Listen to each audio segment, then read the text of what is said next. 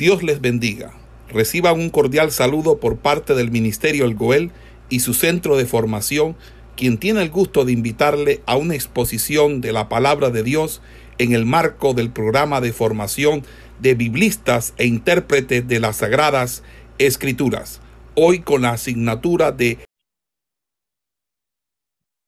Bien, Dios le bendiga y Dios le guarde a todos. Pastor Jonathan Jiménez le habla, eh, docente de esta asignatura Libros Poéticos, y hoy vamos a continuar con la disertación del libro de Gob, eh, avanzando desde el capítulo 32 hasta el capítulo 42, y ya en el día de hoy daremos culminación a lo que es el libro de Gob. Dentro de nuestra enseñanza en el día de hoy, vamos a abarcar tres áreas del libro de Gob, desde el capítulo 32 hasta el capítulo 37 vamos a ver la intervención de Eliú, un cuarto participante dentro de la trama de la poesía hebrea o la sapiencia hebrea. Número dos, estaremos viendo la intervención de Jehová, de Dios, en reprensión hacia el patriarca Job, desde el capítulo 38 hasta el capítulo 41. Y ya en el capítulo 42, en tercer lugar, vamos a ver ya la restauración, la renovación del patriarca Job y cómo él ora por sus amigos y es bendecido al doble de lo que tenía. Bien, entramos en la primera parte, desde el capítulo 32 hasta el 37, la intervención de Eliú.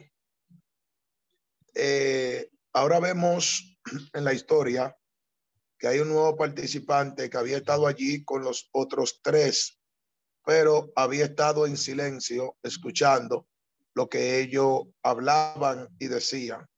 Y notamos como Eliú, este joven que estaba ahí con los tres amigos de Job, entra en la charla o en el debate o en la conversación sobre la condición de Job. Y vemos que el joven Eliú adoptó un nuevo enfoque dentro de la charla y el enfoque de Eliú fue el sufrimiento de Job, muy diferente al enfoque de los amigos. Los tres amigos de Job, conocidos como Bildad, Elifab y Sofar, se enfocaron en señalar de que los justos son bendecidos, mas los malos son condenados con situaciones como la que le estaban pasando al patriarca Job. Por lo cual, el enfoque de los amigos de Job fue acusarle, más el enfoque de Liu en esta intervención es resaltar la cuestión acerca de los sufrimientos que él está pasando. Aquí notamos que el joven Eliú está encolerizado con los tres amigos de Job y tenía algunos pensamientos eh, diferentes a ellos, aunque estaba en un estado de dureza con Job a la hora de hablar. Notamos a un Eliú que está presentando una forma de hablar airado, lleno de sus propias expresiones y le da importancia a lo que él habla y a lo que él dice. Pero su enfoque principal era un alivio después de oír las repeticiones de los otros amigos de Job que verdaderamente no eran útiles para Job, dando a entender que aunque las palabras de Liu eran de manera fuerte, de manera colérica, él le hablaba en intuición de aliviar a Job. Versículo 1 dice del capítulo 32 de Job, espero que tengan las Biblias abiertas, en el libro de Job capítulo 32 dice el versículo 1, cesaron los tres varones de responder a Job por cuanto él era justo a sus propios ojos. Verso 2. Entonces Eliú, hijo de Beraquel, Busita, de la familia de Rag, se encendió en ira contra Job y se encendió en ira por cuanto se justificaba a sí mismo más que a Dios. Asimismo se encendió en ira contra sus tres amigos porque no hallaban qué responder, aunque habían condenado a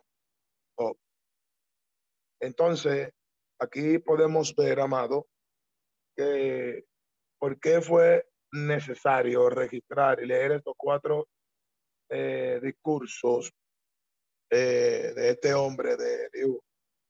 Bueno, porque tuvieron lugar como parte de la historia.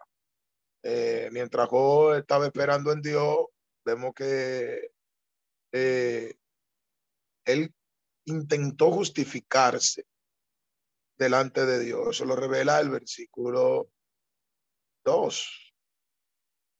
Dice que Eliú se encendió en ira contra Job porque Job intentó justificarse. Ahora se encendió en ira con los amigos porque acusaron a lo que es el patriarca Job. Ahora, eh, Job eh, había demostrado que él estaba esperando en Dios, de que él estaba esperando en Dios. Ahora, el versículo 2 dice que Eliú era hijo de Beraquel, Busita. El linaje de Eliú pasa por la tribu árabe de Bus.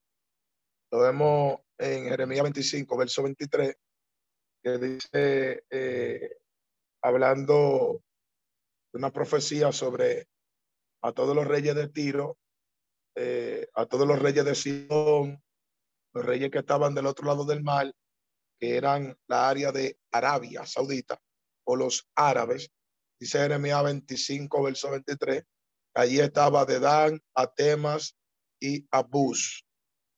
¿Sí?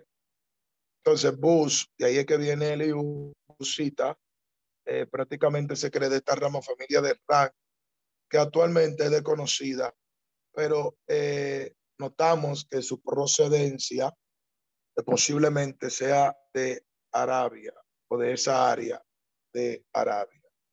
Entonces, nosotros aquí vemos cómo Eliú está teniendo totalmente un comportamiento sabio dentro de lo que es eh, la sapiencia, la sabiduría, porque ahora él, siendo joven de corta edad, le va a dar palabras, no solamente a Job para aliviarlo, sino a los amigos de Job. Entonces, lo que impulsó a hablar fue ver que Job se justificaba o intentaba justificarse delante de Dios. Y los amigos de Job lo que hacían era que condenaban a Job. Ahora, aquí nosotros vemos que eh, eh, él respeta, Eliú, la, la sabiduría de los ancianos y él le dice que él es joven, en versículo 6. Dice, respondió Eliú, hijo de Beraquel, Busita, y dijo, yo soy joven y vosotros ancianos.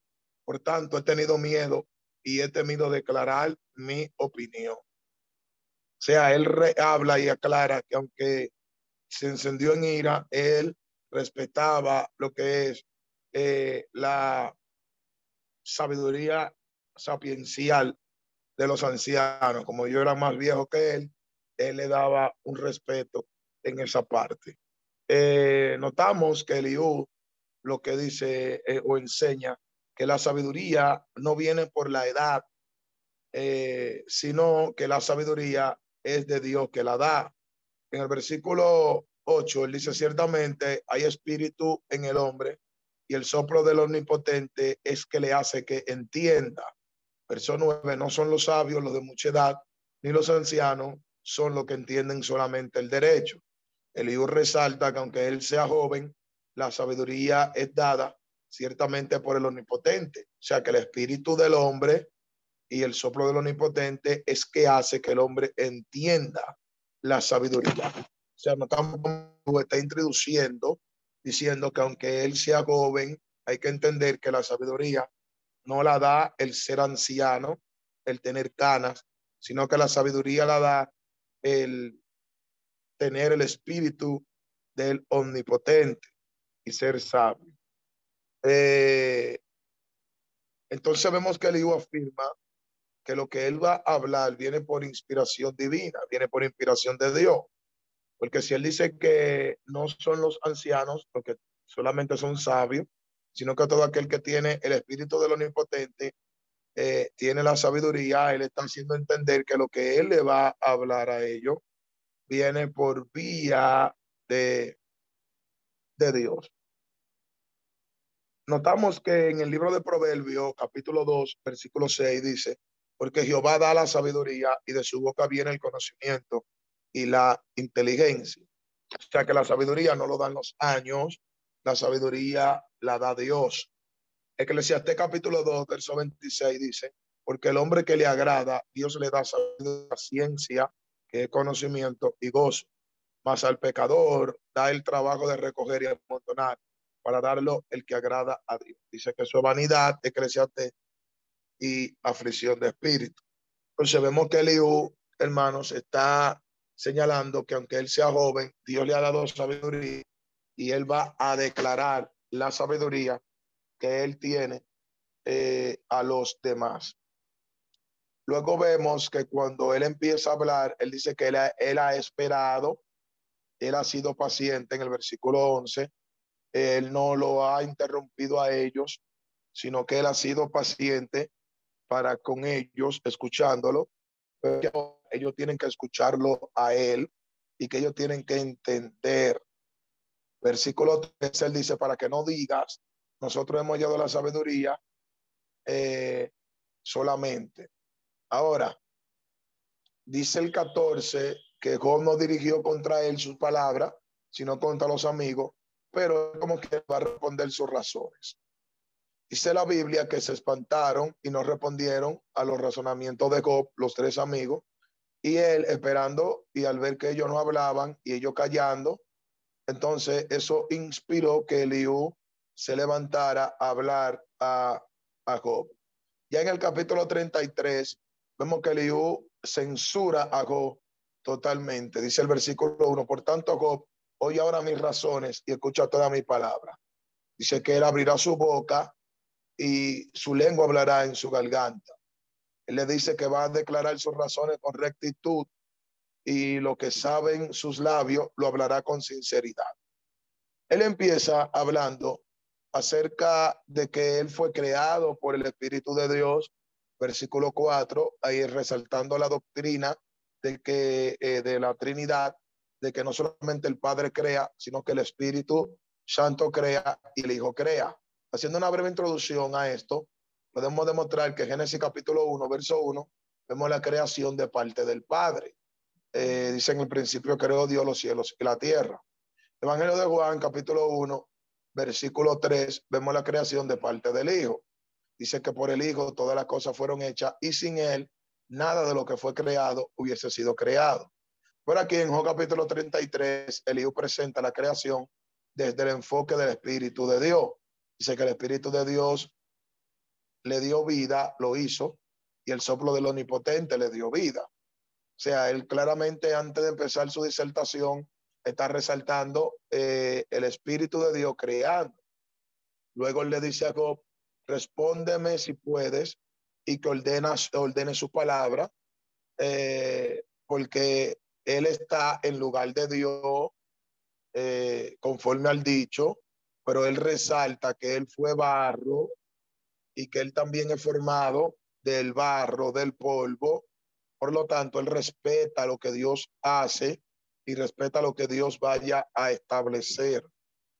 Ahora, en el versículo 8, Eliú le dice que él oyó, sus oídos oyeron lo que Job dijo y oyó que Job había dicho que él era limpio y que era sin defecto y que Job era inocente y que no había maldad en él.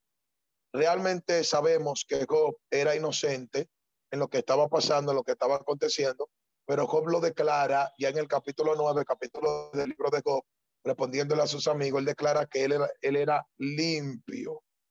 Amén. Ahora, eh, él al escuchar esta palabra entendió que Job se estaba justificando delante de Dios y sale a hablar estas palabras. Eh, versículo 12 dice que lo ha hablado justamente y yo te responderé que mayor es Dios que el hombre, porque el enfoque de Eliú es resaltarle a Job que el hombre siempre va a estar por debajo de Dios y por más que el hombre quiera justificar algún hecho eh, que ha cometido, Dios siempre estará por encima del hombre. Aquí Job resalta que eh, él era inocente, pero Eliú le dice que siempre Dios ha querido tratar con el hombre, pero el hombre no entiende. O sea, ahora viene Eliú y le explica que Dios habla de una y de dos maneras, versículo 14, pero el hombre no entiende realmente lo que Dios le quiere decir. Y el hijo comienza a explicar de qué manera habla Dios. Dice el versículo 15, eh, que Dios habla por sueño, número uno. Número dos, habla en visiones nocturnas, lo que conocemos Y dice que cuando el lecho cae sobre los hombres, el sueño, en el lecho, es el lecho de la cama, cuando el hombre cae en el lecho y cae con sueño, entonces Dios le revela al oído sus palabras y sus consejos. Eh, bueno, Job, capítulo 4, verso 13, vemos que uno de los amigos eh, de Job dice que cuando él estaba en el lecho de su cama, él tuvo una visión nocturna, atribuyendo la acusación que le hizo a Job como que fue Dios que lo, se la dio. Pero realmente luego vemos que él dice que un espíritu lo espantaba y un espíritu lo visitaba, lo que de entender que los amigos de Job fueron inspirados, por obra de Satanás. Ahora, eh, luego en Job capítulo 36, verso 10, dice, despierta además el oído de ellos para la corrección. Y Dios le dice que se conviertan de la iniquidad, o sea, Dios habla al oído. Ahora, ¿para qué Dios habla con el hombre? Según Eliú, hablando con Job, le dice que Dios habla para quitar del hombre su obra y apartar del varón la soberbia y el pecado, y para detener su alma de la muerte, del sepulcro, y de que perezca por hambre, y de que perezca por espada, y, y también eh, dice que Dios le habla para que su dolor se detenga. Ahora, eh, luego vemos que Eliú, ya en el capítulo 34, vemos que Eliú justifica a Dios. Ahora Eliú va a comenzar a justificar a Dios por encima de Job y por encima de los amigos de Job. Eh, dice el versículo 2, oí sabio mi palabra y vosotros doctor, estás atento. Dice él en el versículo 3 que el oído prueba la palabra como el paladar gusta lo que uno come. O sea, casi como uno saborea lo que uno come, así el oído también gusta la palabra que se habla. Eh, luego, él lo pone en estrecho a Job y a sus amigos y le dice que cojan el juicio y que vamos a discernir lo que es bueno y lo que es malo. Entonces, él dice, Job, tú has dicho que yo soy justo y Dios me ha quitado mi derecho. Eh, Job en el capítulo 13, él lo dice. Job capítulo 13, él dice como que Dios le había quitado su derecho y que Dios lo arruinó. Bueno, el capítulo 13, verso 18 de Job dice, he aquí ahora, si yo expusiera mi causa, sé que seré justificado. Entonces, eh, aquí vemos que Eliú estaba escuchando atentamente la conversación, pero ahora está refutando conforme a toda la conversación que sostuvieron los amigos de Job y, y Job desde el capítulo 4 hasta el capítulo 31. Vemos que ya en varias ocasiones en lo que hemos estudiado, Eliú le resalta a Job lo que había dicho. Y aquí en el capítulo 34, Eliú le está resaltando que él dijo que era justo y que Dios le quitó su derecho. Ahora, en el versículo 7, eh, Eliú dice, ¿qué hombre hay como Job que debe, que debe el escarnio como agua? Dice, y va en compañía con lo que hacen iniquidad y andan con los hombres malos. Es una pregunta, porque Job nunca había andado con hombres malos. Eh, ahora, Eliú sabe que lo que está pasando, Dios lo está permitiendo y él está resaltando a Dios por encima de todos ellos. Eh,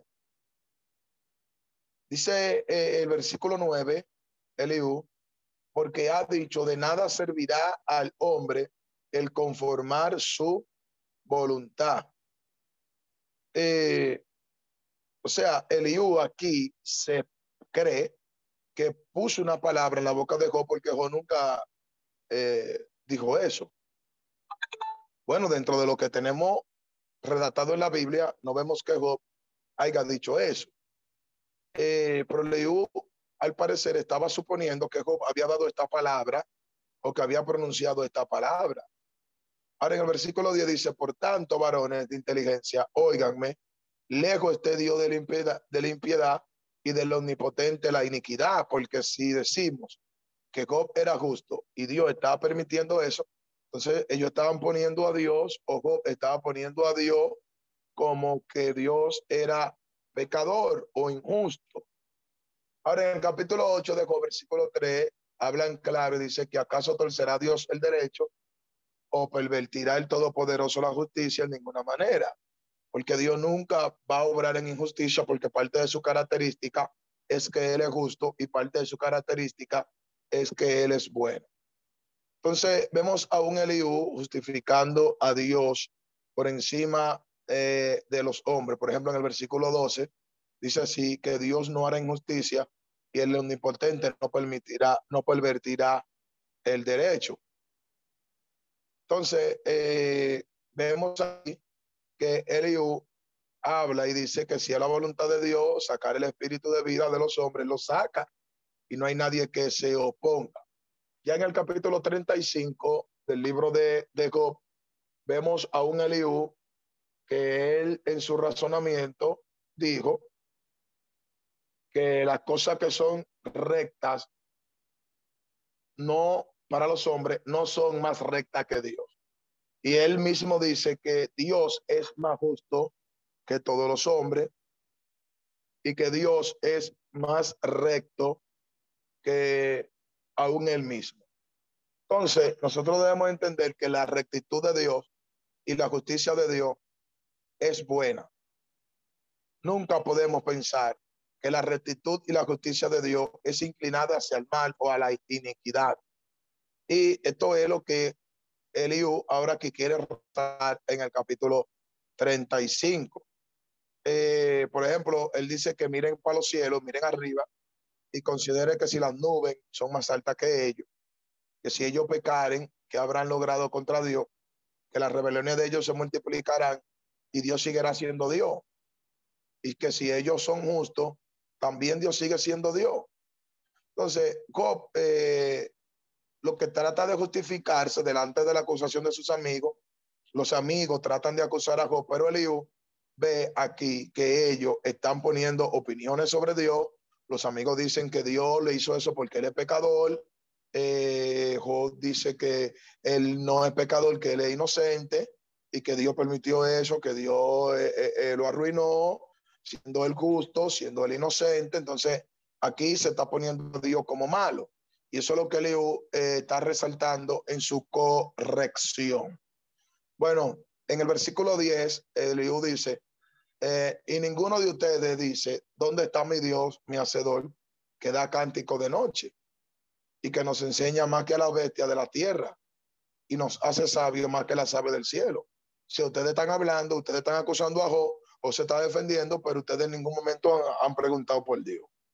En el capítulo 36, entrando ya al 36, vemos que Eliú aquí lo que hace es que exalta la grandeza de Dios. Él exalta la grandeza de Dios. Eh, él atribuye la justicia a Dios. Él dice que Dios no miente, que Dios es íntegro. Él le está diciendo a ellos que Dios es grande, que Dios no desestima a nadie, que Dios es poderoso en fuerza, Dios es poderoso en sabiduría, que Dios al justo le dará vida y al impío le dará muerte, que Dios no apartará de lo justo su vista, sus ojos, que Dios le hará bien a lo justo, que Dios es bueno. Él está exaltando la cualidad de, Dios.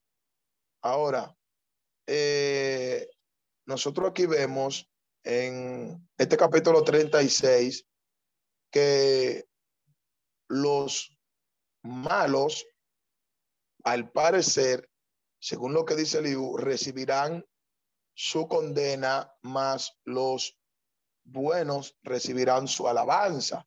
Al parecer aquí Eliú está condenando a Job, al parecer. Pero Eliú no tiene esa intención. Bueno, Eliú está prácticamente repitiendo lo que los amigos de Job decían, que Dios usa misericordia con el gusto, más a los impíos Dios los mata. Ahora bien, Eliú no está diciendo que Job está en pecado, sino que le está resaltando las acciones de Dios. Por ejemplo, en el versículo 15 dice que al pobre libra de su pobreza y en la aflicción él despierta su oído. Cuando eh, alguien está afligido, Dios tiene su oído presto para el que está afligido. Bueno, esta expresión, cuando dice que la aflicción no despierta su oído, esto era eh, un concepto que estaba explicando Eliú, que era más allá de lo que pensaban los amigos de Job y aún el mismo Job. Porque él dice que Dios usa el sufrimiento para disciplinar y para traer arrepentimiento a los seres humanos. Y también está diciendo que Dios usaba el sufrimiento para abrir los oídos de los hombres para traerlos a Él. Sabemos que hay situaciones que Dios permite eh, de aflicción para que el hombre atienda al llamado. Ahora, lo que está tratando aquí de exaltar el hijo es que si Dios está pasando ese sufrimiento es para que se acerque a Dios, es para que busque a Dios, para que en Dios él encuentre su respuesta. Entonces, eh, vemos que en el capítulo 36 esto es lo que él hace, resaltar a Dios.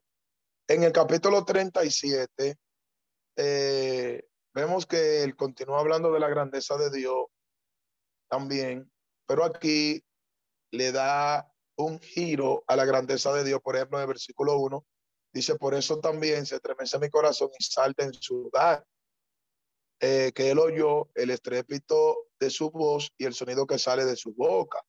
Y dice que debajo de todos los cielos, eh, Dios dirige su luz hasta los fines de la tierra. O sea, y aquí él está explicando cosas tremendas de Dios, como por ejemplo, que a la nieve Dios le da orden, diciéndole que descienda a la tierra, a la lluvia Dios le dice que descienda, a los truenos Dios le dice que, que, hagan ruido, a la bestia, él dice que Dios le da orden de que entren en sus eh, al, al torbellino él le dice que salga del sur, al frío él le dice que sale del norte, eh, dice que el hielo viene por el soplo de Dios, eh, así las aguas se congelan, que las nubes riegan el agua, que la luz esparce la niebla. O sea, aquí el de la grandeza de Dios en cuanto a las órdenes que Él le da a lo creado, a lo creado. Él, él dice que los cielos son firmes como un espejo, que Dios sosiega la tierra con viento, eh, etcétera. O sea, vemos que él está hablando de la grandeza de Dios en cuanto a las órdenes que él da a lo creado. Ahora, aquí en el versículo 24, que es el último versículo del capítulo 37, él dice, lo temerán por tanto los hombres. Él no estima a ninguno que cree en su propio corazón ser sabio.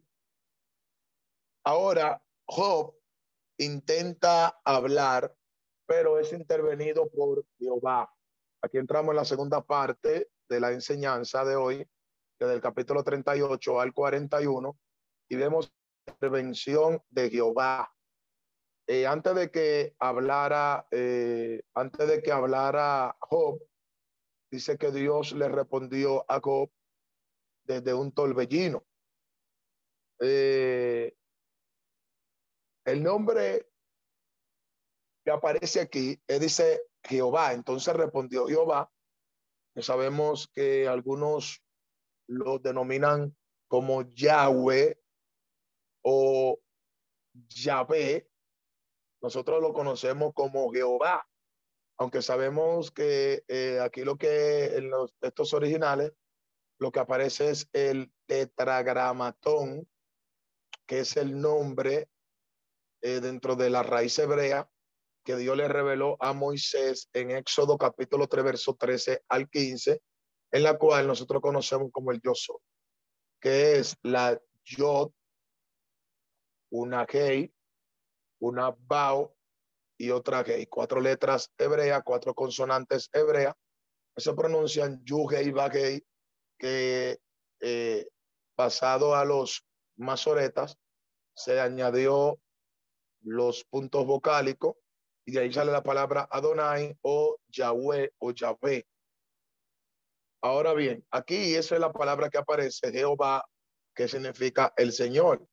Ahora aquí vemos el nombre del pacto de Dios, es el nombre que aparece aquí en el libro de Job, en el versículo 1, eh, con relación a que, a que él intervino a Job por medio de, un torbellino.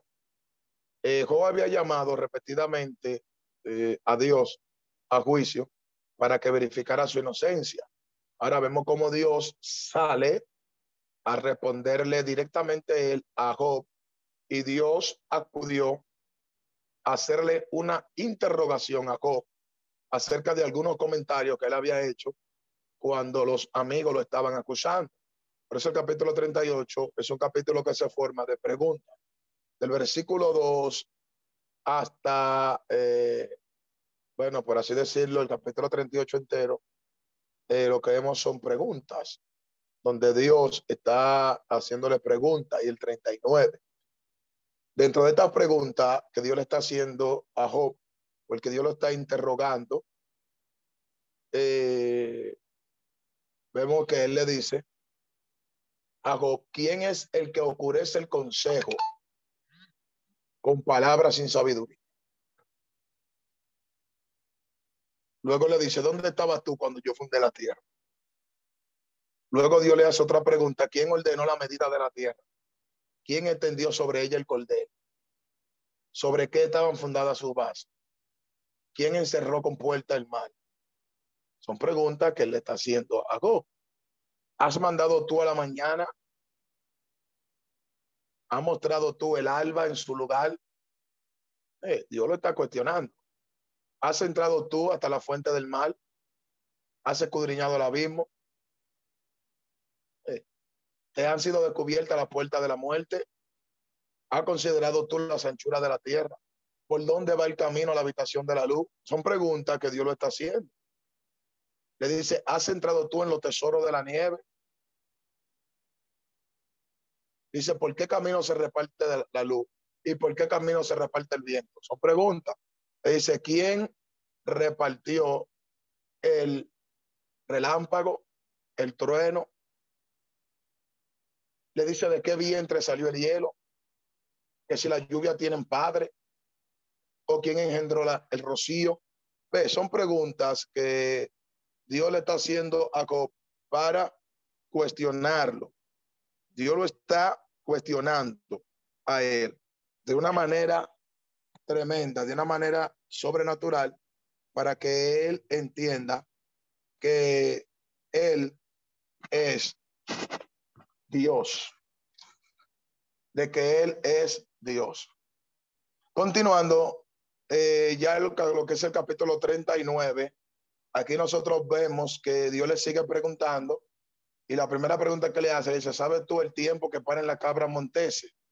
Lo que a entender que de todos estos capítulos, el 39, Dios sigue eh, haciéndole preguntas a Job, aún el capítulo 40, eh, Dios también eh, le está hablando a Job de manera muy contundente, haciéndole preguntas. y la última pregunta que le hace en el capítulo 40 es, ¿es sabiduría contender con el omnipotente? ahora, eh, dice en el versículo 5 del capítulo 40 de Job que una vez habló, mas no responderé, que aún dos veces, mas no volveré a hablar. O sea, aquí él está diciendo que mientras Dios está hablando, hay que prestarle mucha atención. Bien, porque hay momentos que Dios eh, puede hablarte, pero luego eh, tú quieres que Dios te hable, pero Él te habló. Bueno, yo quiero que Dios me dé una, una palabra. Dios te la dio, lo que pasa es que tú no prestaste atención. Y aquí le está explicando a dice, una vez yo hablé, aún dos veces he hablado y no volveré a hablar. Amén. Porque entendemos que Dios eh, no es una persona variante ni cambiante. Bueno, Salmo 62, dice que una vez habló Dios y dos veces escuché que de Dios es el poder. Entonces aquí en el capítulo 40, eh, Dios reta a Job. En el versículo 2 le dice, ¿es sabiduría contender conmigo el que disputa con Dios responda a esto. Dios le hace un reto a Job a responder a toda la pregunta que él le había hecho. Entonces Dios no necesitaba saber la respuesta de Job porque Dios la conocía. Dios lo que quería era que Job admitiera y reconociera su debilidad y su inferioridad y su incapacidad para ni siquiera tratar de cuestionar a Dios ni de entender la mente de Dios. Sabemos que Job fue perfecto, recto, temeroso de Dios y apartado del mal, pero llegó un momento en que Job ya no aguantaba las acusaciones de sus amigos y estaba a punto de cuestionar a Dios, de manera que Dios, antes de que Job lo cuestione, sale a su encuentro. Ya en el versículo 6 dice que respondió Jehová Job desde el torbellino y dijo, aquí vemos la segunda interrogante, o el segundo interrogatorio o, la, o la segunda reprensión que le hace Dios a Job. Y comenzó con la misma línea del primero, haciéndole preguntas. Pero aquí se centra en dos animales eh, de la creación. Vemos a dos animales, uno llamado Behemoth, que está aquí en el capítulo 40, y el otro llamado el Leviatán, que ya aparece en el capítulo 41, que son dos poderosos y espantosos seres que incorporaban todo el abrumador y, y lo aterrador de este mundo. El Behemoth, un animal terrestre, y el Leviatán, un animal acuático. Entonces, eh, el hombre no puede controlarlos, pero Dios sí. Algunos argumentan y dicen que Behemoth era un dinosaurio. Son algunos comentaristas. Pero aquí en el capítulo 40 vemos que le habla de este animal. Versículo 15 dice, aquí ahora Behemoth, el cual hice como a ti, hierba come como buey. He aquí ahora que su fuerza está en su lomo y su vigor en los músculos de su vientre. Su cola mueve como un cedro y los nervios de su muslo están entretejidos. Sus huesos son fuertes como bronce y sus miembros como barra de hierro. Él es el principio de los caminos de Dios, el que lo hizo. Puede hacer que su espada a él se acerque. Ciertamente los montes producen hierba para él y toda bestia del campo retosa allá y se echará debajo de la sombra en lo oculto de las cañas y de los lugares húmedos. Los árboles sombríos lo cubren con su sombra, los sauces del arroyo lo rodean. He aquí sale de madre el río, pero él no se inmuta. Sea, que aún el río dándole, dice que él no se mueve, o sea, no cambia. Dice, tranquilo está, aunque todo un Jordán se estrelle contra su boca. O sea, aquí vemos eh, que según las señalizaciones, que está hablando Job, eh, o Dios a Job de este animal, es como un animal sobrenatural y gigante, aunque eh, puede ser un lenguaje figurado. Ya el capítulo 41 entra en el segundo animal, que es el leviatán, eh, un animal acuático, y este término leviatán aparece en cuatro textos del Antiguo Testamento. Por ejemplo, aparece en Job capítulo 3, versículo 8, donde dice, Maldíganla lo que maldicen el día, los que se aprestan para despertar al leviatán. Aparece en Salmo 74, verso 14, donde dice, magullaste la cabeza del leviatán y lo diste por comida a los moradores del desierto. Aparece en Salmo 104, versículo 26, donde dice, allí a donde andan las naves, es decir, los vascos, los barcos, allí está el leviatán, que tú lo hiciste para que jugase en el mar. Isaías capítulo 27, versículo 1, dice, en aquel día, en el día final, Jehová castigará con su espada dura, grande y fuerte, al leviatán, serpiente veloz, y al leviatán, serpiente tortuosa, y matará al dragón que está en el mar. Según este texto bíblico de Isaías capítulo 27, no voy a entrar en muchos detalles de, de, estudio de Isaías, pero en Isaías Aquí vemos que menciona dos leviatán, uno que es una serpiente veloz y uno que es eh, una serpiente tortuosa. Ahora, la palabra leviatán, la palabra leviatán, algunos la figuran con demonio. Eh, algunos la figuran con, con un demonio. Aunque la palabra leviatán viene, eh, eh, de la palabra griega casal, que significa prácticamente estar gordo, ser grande, significa ser insensato, tiene connotación a orgullo, etcétera. Entonces, nosotros tenemos que entender que el capítulo 41 aquí ya habla de este segundo animal, el leviatán, y algunos lo figuran con un espíritu de orgullo al leviatán, pero eh, generalmente se puede señalar como un, un monstruo marino. En el libro de Génesis capítulo 1, versículo 21, dice que Dios creó los grandes monstruos marinos. Algunos sabios dicen que esto es una figura retórica para hablar de un cocodrilo. Leviatán era un cocodrilo y que Behemoth era un hipopótamo. Por eso son opiniones de lectores y sabios. Eh, dice que tenía eh, bueno, dice que tenía dientes. Oiga, dice aquí el texto, vamos a buscar el verso, que tenía diente terrible. Verso 14. Dice, ¿quién abrirá las puertas de su rostro? Las hileras de sus dientes espantan. Dice que tenía vestidura escamosa. Su piel escamosa. Versículo 15. Ahora, nosotros tenemos que entender aquí que Dios lo que le está hablando es a acerca de sus maravillas y le presenta estos dos animales diciéndole a ver si él lo podía dominar a ellos. Ahora en el versículo 34 dice que el Leviatán es rey de todos los soberbios, que es soberbio. Bien, aquí terminamos la segunda parte, como Dios reprende a Job. Entrando ya en el capítulo 42, la tercera parte y última de la enseñanza, aquí vemos como Dios multiplica a Job. Y Job es restaurado y multiplicado de parte de Jehová. Y vamos a ver cómo el Señor va a obrar dentro de lo que es la vida de, de Job y lo prácticamente, por así decirlo, lo engrandece o lo va a engrandecer al doble. Pero antes vemos que Job le responde a Jehová en el capítulo 42, humillado, él le habla y él se presenta humilde y humillado delante del Señor.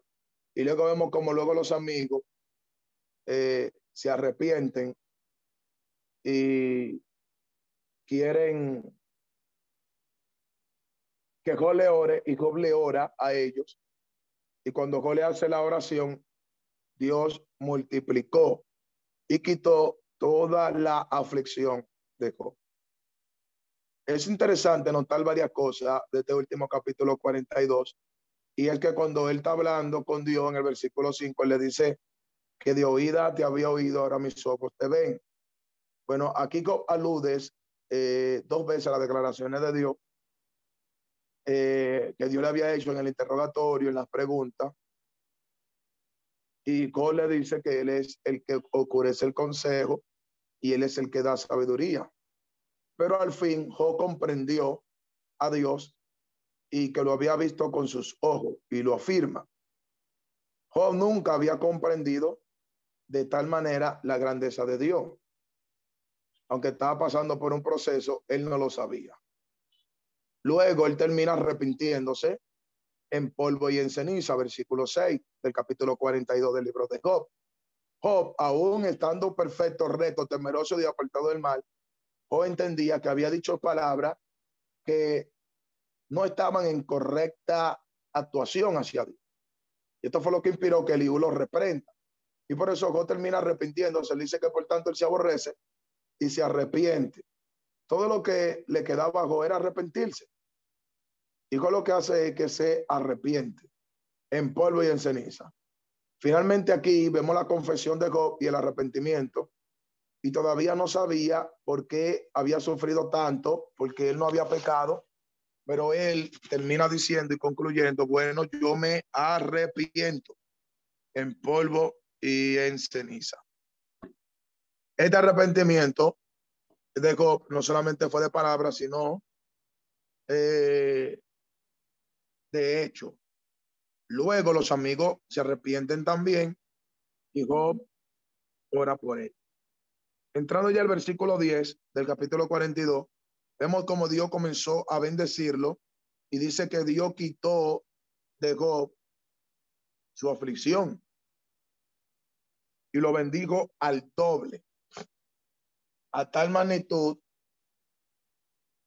y a tal grado lo bendijo que el postrer estado de Job fue más primero y dice que tuvo 14 mil ovejas, él tenía 7 mil.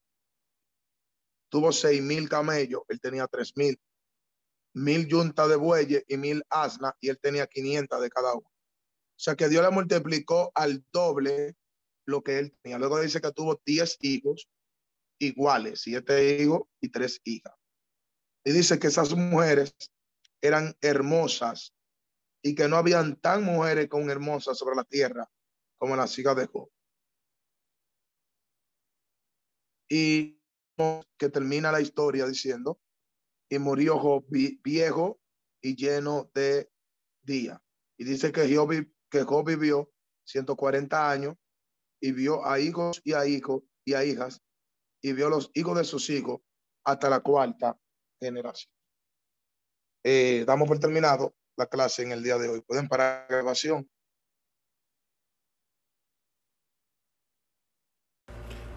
Esperamos que este estudio haya sido de bendición para su vida y ministerio. A Dios sea la gloria. Este es el Ministerio El Goel, vidas transformadas para cumplir el propósito de Dios.